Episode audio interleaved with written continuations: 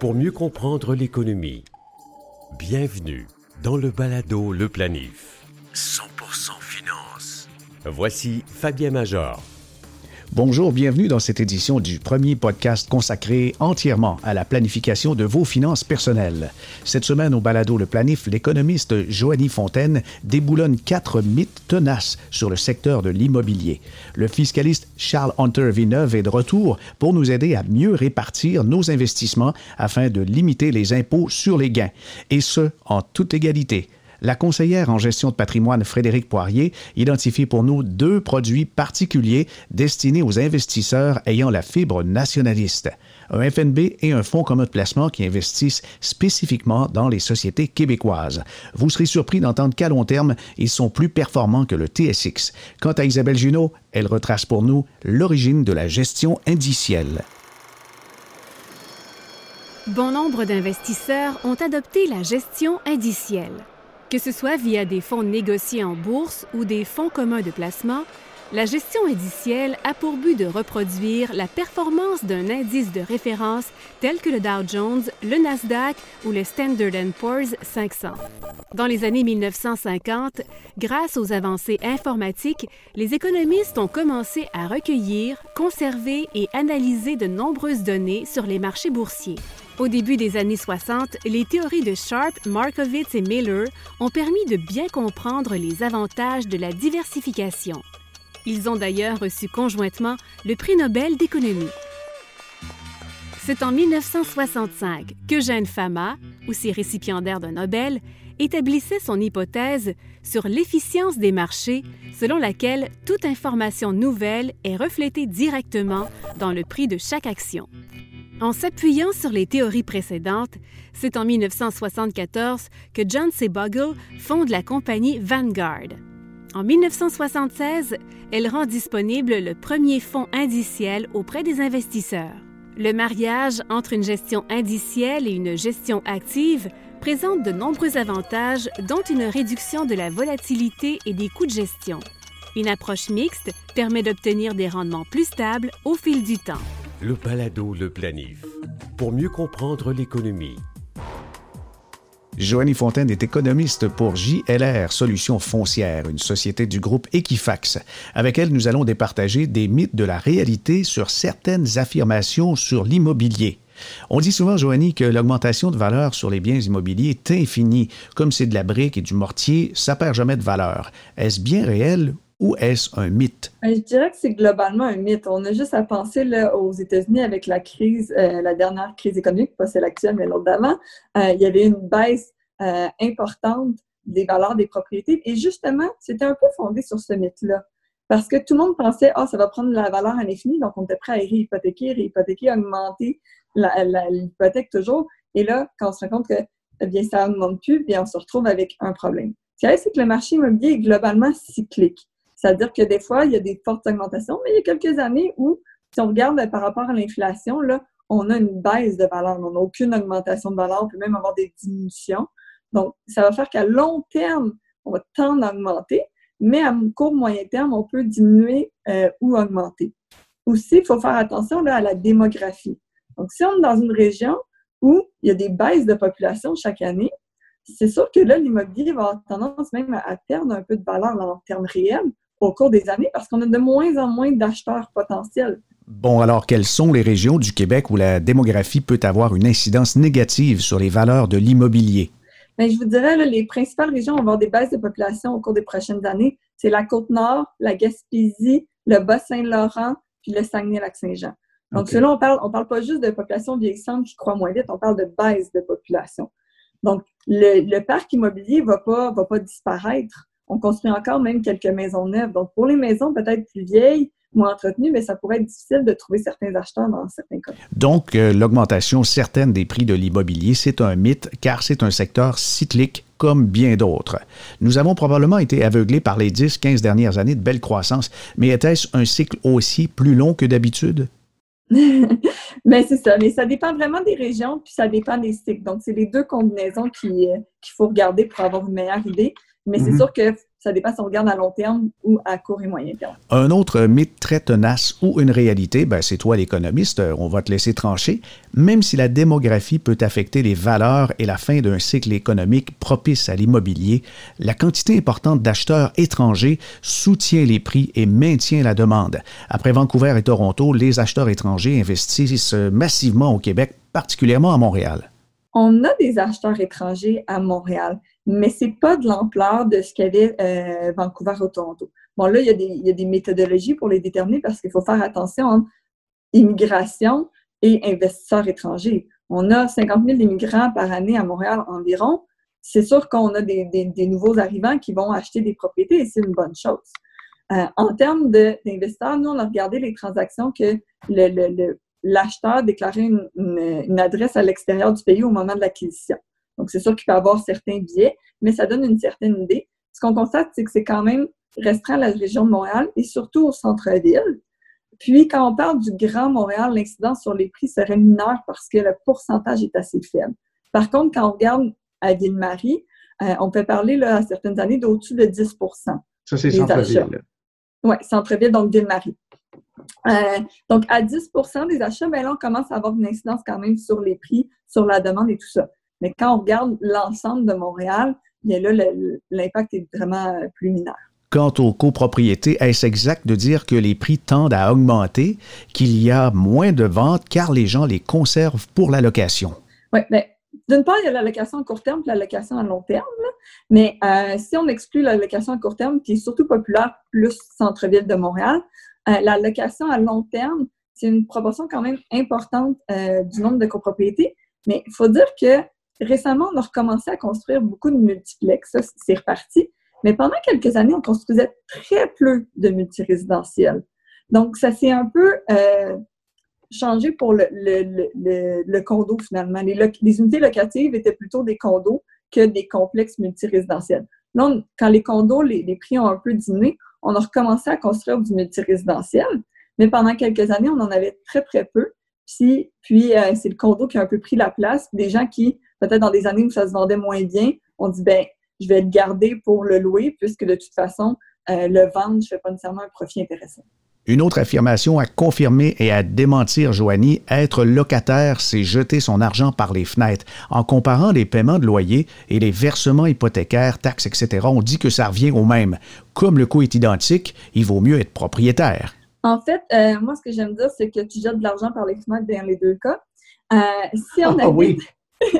Dans le fond, vous seriez mieux tous rester chez vos parents. C'est ça le résumé. Mais euh, disons que vous voulez habiter quelque part autre que chez vos parents, que vous louez ou que vous achetez, vous avez des dépenses. Comme acheteur, vous allez quand même devoir payer vos taxes et on ne vous les remettra pas, vos taxes. Vous allez devoir payer des frais de réparation. On ne vous les remettra pas, ces frais-là. Même vos rénovations, oui, il y a un certain gain, mais souvent, ce n'est pas l'ensemble de ce que vous mettez. Quand vous faites vos fenêtres, votre maison ne prend pas de la valeur. Donc, il y a quand même plusieurs dépenses comme propriétaire euh, qui, qui ne vous reviendront pas comme profit. De façon générale, puis là, ça dépend des conjonctures économiques. Plus vous êtes propriétaire longtemps, plus ça devient avantageux d'être propriétaire. Plus vous déménagez rapidement, plus ça devient avantageux d'être locataire. Mais ça, tout dépend du contexte économique. Si on a un contexte où les prix augmentent de 10% ou qui baissent de 10% ça vient changer tout de suite la réponse. Bien sûr, et j'imagine que l'emplacement a aussi son importance. Le coût de la vie dans certains quartiers ou certaines villes peut être plus onéreux que dans d'autres. Oui, ça peut venir jouer, ça, ça vient surtout jouer sur les hausses de prix. Donc, comme la démographie, on a plus de hausse de population, par exemple, à Montréal, les prix vont tendance à augmenter plus rapidement qu'en Gaspésie. Donc, quand on compare la location-achat, ça vient jouer parce que là, notre hausse de prix n'est pas la même dans les deux secteurs. Pour terminer, je te lance une question piège à froid comme ça. Il n'y a pas de doute. Lorsqu'on parle des immeubles à revenus, il s'agit d'un investissement. Pour le résidentiel, est-ce qu'une maison, un condo, c'est un investissement ou une dépense? Moi, j'ai dit qu'il fallait vivre chez ses parents, donc euh, je vais y aller avec une dépense. ça reste, si on calcule toutes les dépenses qu'on va faire au cours de notre vie de propriétaire versus ce que ça va nous rapporter comme montant à la fin, euh, c'est une dépense. Là. On va se retrouver dans le négatif. Euh, si on achète une plus grosse maison, par exemple, ça va nous coûter plus cher. On ne fera pas plus d'argent. Donc, ça reste qu'il faut se loger dans la vie. Donc, mm-hmm. on a une dépense de logement, mais au final, à quelques exceptions, là, parce qu'il y a toujours, quand on dit ça, il y a toujours quelqu'un qui a une exception qui, lui, a une situation particulière parce qu'il a, a fait un flip, il a augmenté rapidement, peu importe. Mais de façon générale, se loger, ça demeure une dépense, mais il faut se loger. Planifier mieux. Avec le balado Le Planif. Charles Hunter Villeneuve est fiscaliste, également planificateur financier. Il est l'auteur de la série Lire et tire-lire, des bandes dessinées qui nous en apprennent beaucoup sur la planification euh, financière et successorale. Il est en bout de ligne et on va parler de fiscalité des placements. Bonjour Charles. Bonjour Fabien. La COVID-19 euh, a entraîné une correction sur les marchés boursiers assez sévère au mois de mars. Là, ça se rétablit, mais qu'est-ce qu'on pourrait faire pour optimiser son rendement d'un point de vue fiscal? Euh, oui, Fabien, exactement, parce qu'on ne peut pas vraiment contrôler les marchés. Euh, mais la fiscalité, on peut y exercer un certain contrôle avec une bonne planification. Alors, comme tu le disais, on a eu une correction boursière, là, c'était autour de 30 à 35% mais l'inefficience au niveau fiscal, ça peut coûter aussi cher, sinon plus. Alors, c'est très important, le, volet fiscal. Ça vient gruger une bonne partie du rendement. Puis on voit pas ça sur les relevés là, de placement, l'optimisation fiscale. Fait que c'est toute là la valeur ajoutée euh, d'un conseiller. Ben oui, mais il faut en tenir compte quand on vient euh, à, la conclusion que notre conseiller est bien ou pas, il nous a donné de bons conseils, mais les avantages fiscaux, ça s'additionne, ce sont de vrais dollars. Ben oui, puis d'autant plus que la, la, game a changé, si je peux me permettre l'expression, parce que le CELI en 2009, je prends l'exemple du CELI, on pouvait mettre 5 000 à l'intérieur. Là, maintenant, depuis le 1er janvier, on peut mettre jusqu'à 69 500 mmh. Donc, quelqu'un qui n'optimisait son CELI de façon fiscale, dépendamment de ce dont on va discuter là, durant l'entretien, c'était pas nécessairement significatif, mais là, euh, ça commence à être très important de maximiser euh, ce volet-là fiscal. On, va regarder quelques erreurs qui sont souvent commises, euh, qu'on voit dans, la pratique de fiscalité ou de planification financière. Absolument. Fait dans le fond, ce qui, arrive souvent, le plus souvent, c'est tout le monde a le même profil. Alors, euh, dans tous leurs comptes partout, que ce soit REER ou CELI, euh, je fais mon profil d'investisseur, j'arrive à équilibrer, comme dans beaucoup, beaucoup de situations. Et là, on met le fonds équilibré en REER, on met le fonds équilibré en CELI. Alors, comme je le disais, c'était peut-être c'était peut-être pas si pire en 2009, mais là, rendu en 2020, c'est pas nécessairement ce qu'il y a de plus euh, optimal. D'autant plus que le client a des comptes ouverts souvent à plein d'endroits. Fait que là, il n'y a personne qui a une vue d'ensemble. Mmh tout ça, c'est pas optimal. La fiscalité, il faut que quelqu'un s'y penche. La recette de base à se souvenir, puis j'imagine tu, tu le sais, Fabien, dans le fond, c'est que les titres de croissance, on parle ici des actions, euh, dont les rendements prévus sont les plus élevés, il faut que ça soit en CELI. Alors, euh, c'est ce qu'on applique euh, au cabinet depuis très longtemps, justement à cause des rendements qui sont supérieurs. Et si c'est non imposable, c'est tout un cadeau. Ben c'est ça exactement. Donc, on veut plus de gains qui sont exempts d'impôts. Donc, on maximise la croissance dans le CELI. C'est pas très compliqué euh, nécessairement à comprendre, il faut juste le, faire. Et les titres prudents à l'inverse, dont les rendements prévus sont les plus faibles, par exemple des, revenus d'intérêt, des, CPG, des, obligations, etc. Là, à l'inverse, on les met en REER parce que là, au retrait, ça va être imposé à 100% Fait qu'on veut pas faire, on veut pas augmenter indûment la valeur du REER par rapport au CELI, si je peux résumer ça de cette façon-là. Puis au total, il faut respecter le profil d'investisseur, c'est sûr, c'est important. C'est juste que je vais y aller de préférence en mettant ma croissance en CELI, les rendements les plus faibles en REER, puis je complète le profil, par exemple, avec du non enregistré ou d'autres euh, types de placements. OK. Alors, c'est vraiment ça le défi, c'est d'harmoniser ça avec le profil d'investisseur, mais on se sert de la structure des régimes pour départager tout en respectant le profil. C'est ça, parce que je vais te donner un exemple super simple qui va te permettre d'aller chercher 14% de rendement juste pour, le, juste pour la fiscalité. OK? Oh. Mettons que j'ai un client euh, qui a 1000 non, pas 1000 dollars, on va l'enrichir un peu, il y a 100 000 dollars. OK? Il y, a, il, y a, il, y a un portefeuille de 100 000 dollars euh, et il y a un profil 50-50, donc un profil équilibré. 50% en sécurité, 50% en croissance. Admettons que les, que les revenus d'intérêt rapportent 2% et que les actions 6% sur le, sur le long terme. Ça fait, en, ça fait en sorte que son portefeuille équilibré, c'est 4% que ça devrait rapporter en moyenne.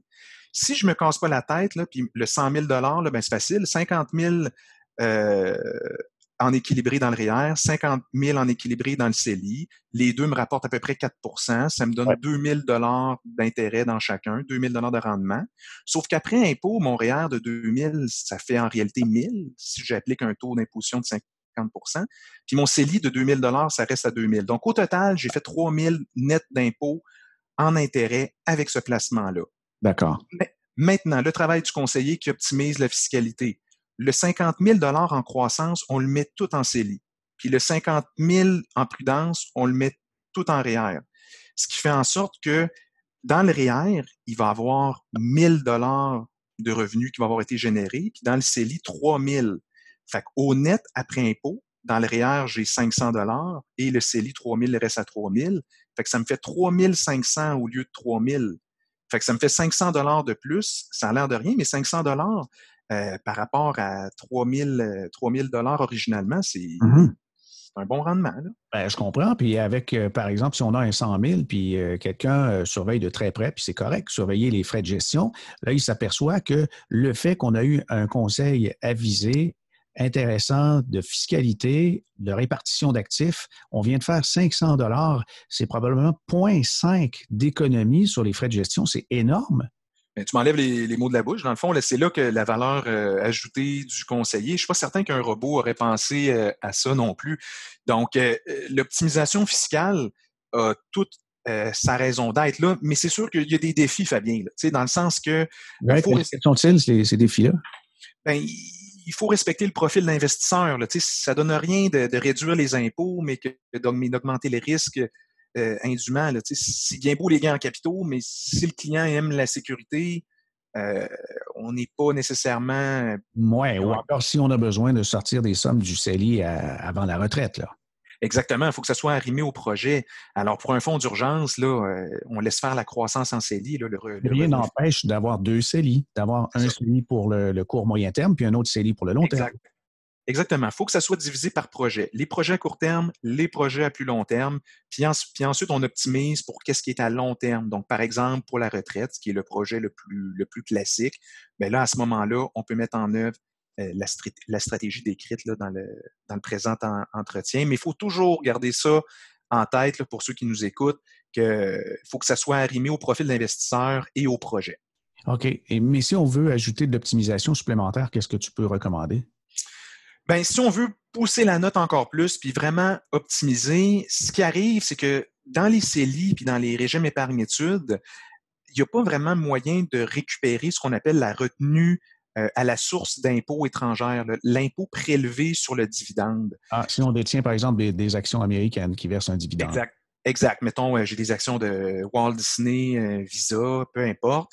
Alors, le dividende, il va être libre d'impôts canadiens à l'intérieur du, CELI, mais la retenue d'impôt qui pourrait être appliquée par le gouvernement américain ne euh, sera pas récupérable en CELI ou en REA. Donc, ça crée un léger fardeau fiscal.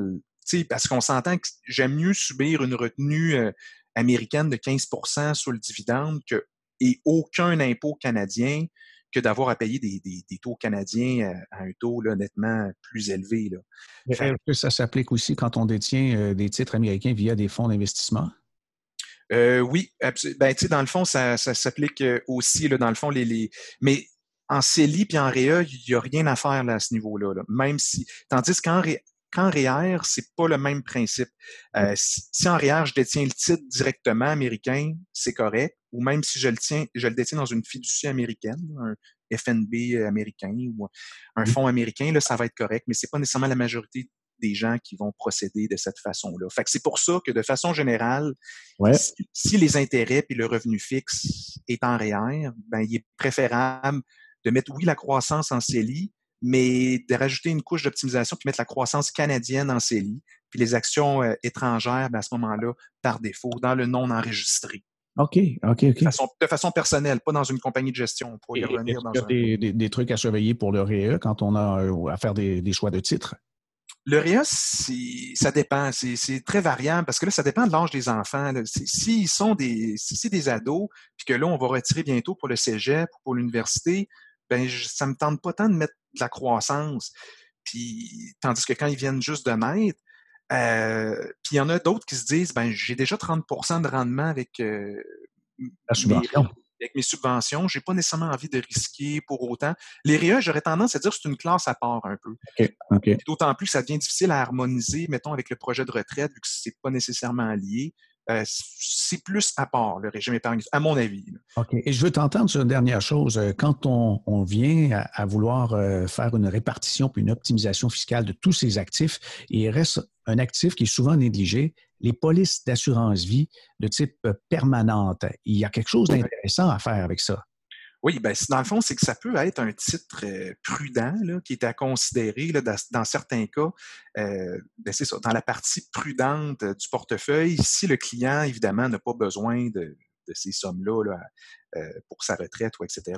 Mm-hmm. Moi, à un moment donné, j'avais une cliente qui désirait léguer une partie de ses fonds non enregistrés qu'elle n'avait pas besoin pour la retraite. Ben, cette partie-là, ça correspond à du revenu fixe. Fait que, dans le fond, ça serait investi de façon plus avantageuse dans une police d'assurance vie, en plus d'avoir un rendement qui est moins, euh, qui est moins volatile. Donc, ça ben, peut être. Pour, rappeler que les polices d'assurance euh, vie permanente, euh, dans la majorité des cas, il n'y a pas possibilité de faire de rendement négatif. C'est ça exactement. Donc, pour certains, une, certaine clientèle, ça peut être beaucoup plus avantageux, mais là, on s'adresse à, une clientèle qui est plus, plus aisée de façon, de façon mm-hmm. générale. Puis d'autres conseils en cas de turbulence des marchés, comme on vit un peu présentement, commencez pas à retirer votre CELI en, votre CELI en panique, parce que là, à ce moment-là, euh, si votre CELI a baissé en valeur, ben, l'année suivante, on ne va pas régénérer autant de droits euh, de droits CELI. C'est perdu. C'est ça, exactement. Puis au niveau des REA, un petit conseil, aussi, euh, avant que ça termine, c'est que s'il y a eu des pertes sur les placements dans, dans votre REA, vous êtes au printemps, on est au printemps en ce moment, puis on regarde nos placements, bien, ce qu'il faut savoir, c'est que la loi peut venir limiter le retrait des cotisations, dans le sens que si la valeur du REA, en ce moment, au printemps, suite au COVID-19, etc., est inférieure au total des cotisations, euh, au total des subventions pour les bons d'études, il est impossible de faire un retrait qui aurait pour effet de faire baisser la valeur du REA sous le montant correspondant euh, aux subventions et aux bons d'études. OK. Ah, ben, c'est à surveiller, là. Oui, oui, parce que dans le fond, c'est que le gouvernement il veut être sûr de, se faire repayer les subventions puis les bons si l'enfant ne poursuivait pas d'études ou, si un retrait trop hâtif était effectué. Je, vais te faire un exemple très vite là, en terminant. J'ai 10 000 en cotisation début janvier 2020 et 3 000 en subvention à cause euh, du 30% du gouvernement. Fait que j'ai une valeur totale de 13 000. Il y a une baisse des marchés, boum, le coronavirus, mon 13 000 est rendu à 9 000. Fait à une valeur inférieure à mes cotisations de départ de 10 000 on ne peut pas faire un retrait qui va faire baisser la valeur du REE sous le 3 000 donc sous la valeur des subventions. Fait que mon retrait serait limité à 6 000 mmh Sauf si c'est un, sauf si c'est pour un paiement d'aide aux études. Fait que c'est à surveiller ça dans, dans des cas de, turbulence euh, de marché, de pas faire attention à faire des retraits REE euh, puis faire des retraits CELI euh, de façon inappropriée. l'idéal, c'est de s'informer auprès de son conseiller planificateur financier afin qu'il puisse bien nous aiguiller. Oui, puis la fiscalité, là, on s'entend, là, avant, là, c'était la course au rendement, puis ensuite, il y a eu celle des frais de gestion, les FNB, mais là, je pense qu'on est pas mal rendu à celle de la fiscalité en termes de, de recherche de valeur ajoutée. Le Palado, le planif. Actualité financière. Voici Fabien Major. Frédéric Poirier est conseillère en sécurité financière également, représentante en épargne collective. On l'a au bout du fil. Bonjour Frédéric. Bonjour Fabien. Alors comment tu vis le confinement? Ouais, ça se passe euh, plutôt bien. Là. On est euh, bien installé à la maison avec, euh, avec le pitou, puis on, on, se fait une nouvelle routine. Oui, c'est le télétravail. Oui. Et tu as fait des recherches, c'est pour ça qu'on te parle, puisque tu as fait des recherches en ce qui concerne l'investissement local adapté à ces REER, à ces CELI. Les gens veulent bien euh, encourager le commerce d'ici, puisque c'est un des, moteurs de reprise économique, c'est d'acheter localement. Alors, les, les petites boutiques, la boulangerie du coin, l'épicerie du coin, et idéalement, on choisit des produits québécois. Il y a moyen de faire la même chose avec ces REER, avec CELI, et j'aimerais t'entendre là-dessus. Ben oui, tout à fait. Puis euh, à l'heure actuelle, les, euh, les, les, manières de faire euh, ou les habitudes qu'on a pour investir local, ça va souvent être à travers les fonds de travailleurs comme FTQ et CSN. Mais des fois, si exemple on a contribué déjà le maximum pour avoir notre généreux crédit d'impôt, mais on veut quand même continuer d'investir local, il y a des, des alternatives un peu méconnues qui sont qui sont disponibles pour nous. Donc on peut Mhm. poursuivre selon nos valeurs à l'extérieur de nos euh, premiers réflexes FTQ-CSN. Surtout si on a besoin d'un peu plus de flexibilité, ça peut être intéressant de les considérer. Oui, mais aussi, surtout, dépendamment du, plafond, parce qu'on on est plafonné là-dedans. Des fois, ils vont plafonner les cotisations euh, même avant la date limite de cotisation derrière, et d'autres fois, c'est le montant. Si quelqu'un a plus de 5 000 ben, il se trouve un peu désavantagé. Et qu'as-tu trouvé? Euh, j'ai trouvé deux solutions euh, différentes. On a une qui est en gestion active, donc un gestionnaire qui va sélectionner euh, les compagnies selon euh, son mandat, puis une en gestion passive. Donc, c'est un, fonds négocié en bourse qui va chercher à répliquer un indice de compagnies québécoises, dont je vais vous expliquer le détail un peu après. OK. Alors, parlons euh, d'un des deux dans, le détail. Qu'est-ce que, qu'est-ce que ça comprend? Qu'est-ce qu'on voit là-dedans? Qu'est-ce qui attire ton attention?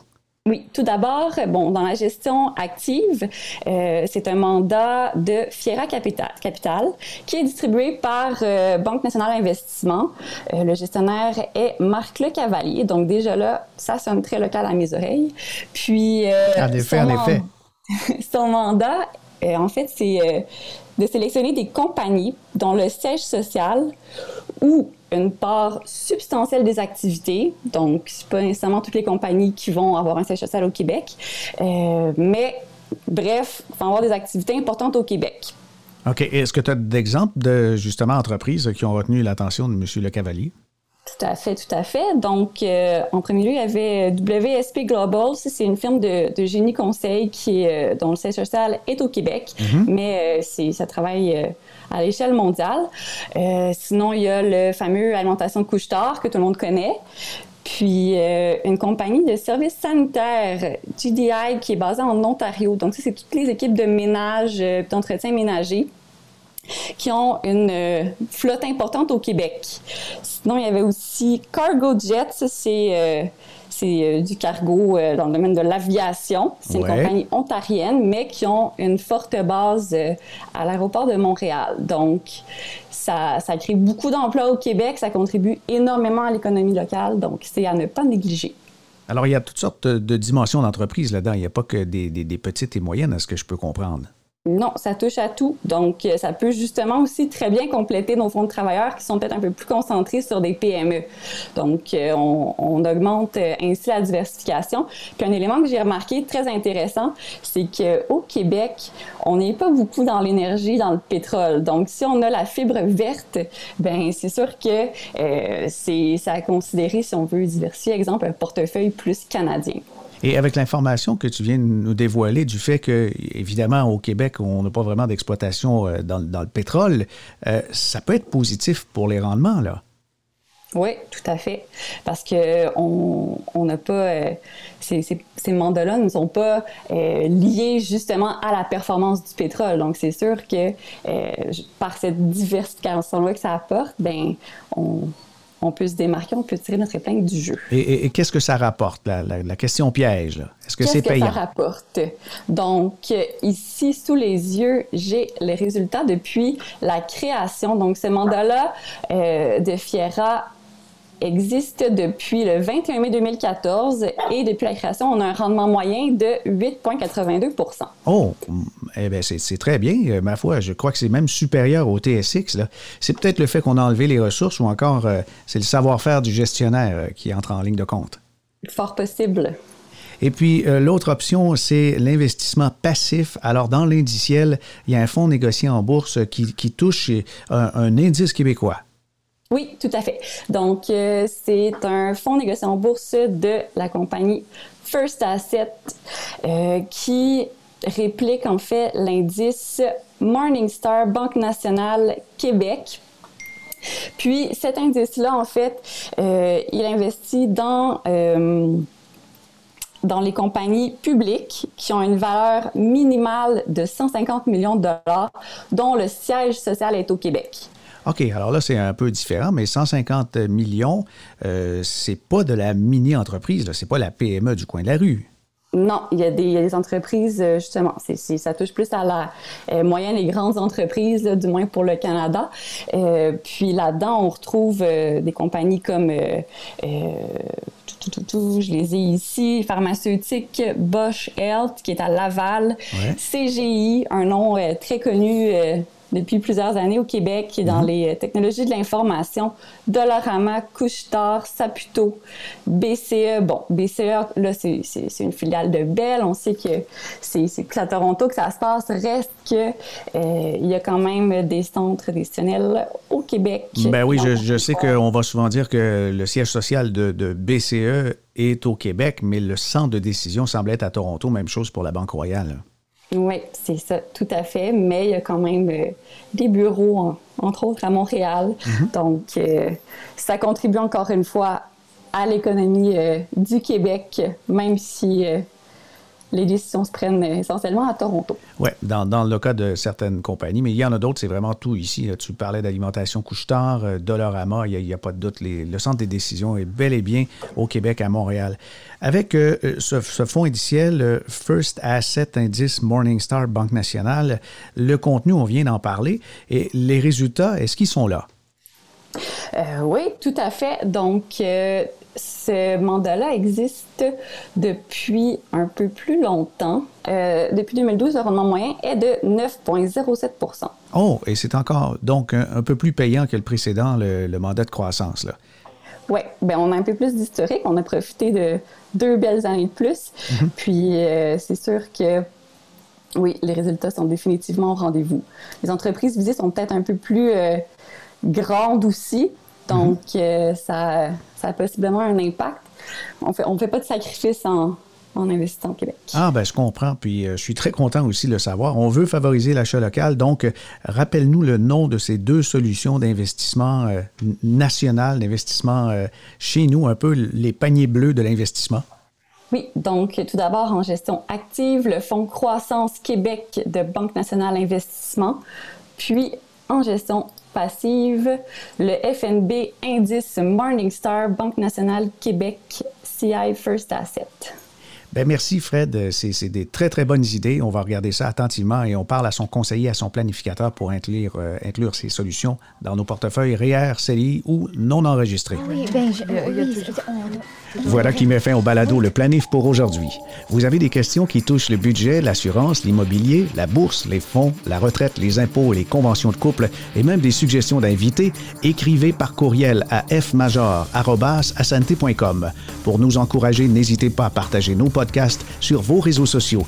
Tous les épisodes sont regroupés sur le site www.baladoleplanif.com, aussi disponible sur Apple et Google Podcasts, Spotify et Stitcher. Ici Fabien Major. À bientôt.